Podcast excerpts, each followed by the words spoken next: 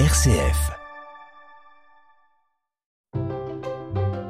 Deux minutes de bonheur pour faire le plein de positif avec Raphaël de Foucault, thérapeute conjugal et familial. Si je demande de l'aide, on va penser de moi que je suis incompétente. Pour moi, être vulnérable, c'est faire tomber les masques, c'est dévoiler au grand jour toutes mes faiblesses. Et pourtant, certains me disent que c'est une force. La vulnérabilité est en lien avec le monde émotionnel. Elle est souvent associée à tort à des émotions désagréables comme la tristesse, la peur et la déception. Dans ces moments-là, interrogez ce que vous ressentez, écoutez vos émotions, elles sont là pour indiquer votre limite et un besoin à satisfaire. C'est un bel exercice pour vous connecter à vous-même. En fait, être vulnérable, c'est s'ouvrir à son monde émotionnel.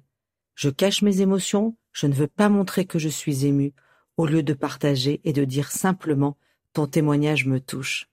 C'est aussi accepter la prise de risque, c'est peindre et oser montrer ses toiles. C'est avancer dans l'incertitude aussi. Je lance mon projet, j'écris mon livre, je l'édite et je vois bien ce que ça donne. Être vulnérable, c'est se montrer tel que nous sommes, c'est avoir ce courage. Pour y arriver, pratiquez la gratitude, reconnaissez vos limites, Stoppez votre course à la perfection et surtout soyez convaincus que vous êtes bien comme vous êtes. La vulnérabilité est au cœur de la relation. Elle est le terreau de l'amour, de l'intimité, de la joie, du courage, de l'empathie et de la créativité, nous dit Brené Brown, la grande spécialiste de la vulnérabilité. À vous de jouer, chers auditeurs. Deux minutes pour penser à un domaine où vous vous sentez vulnérable.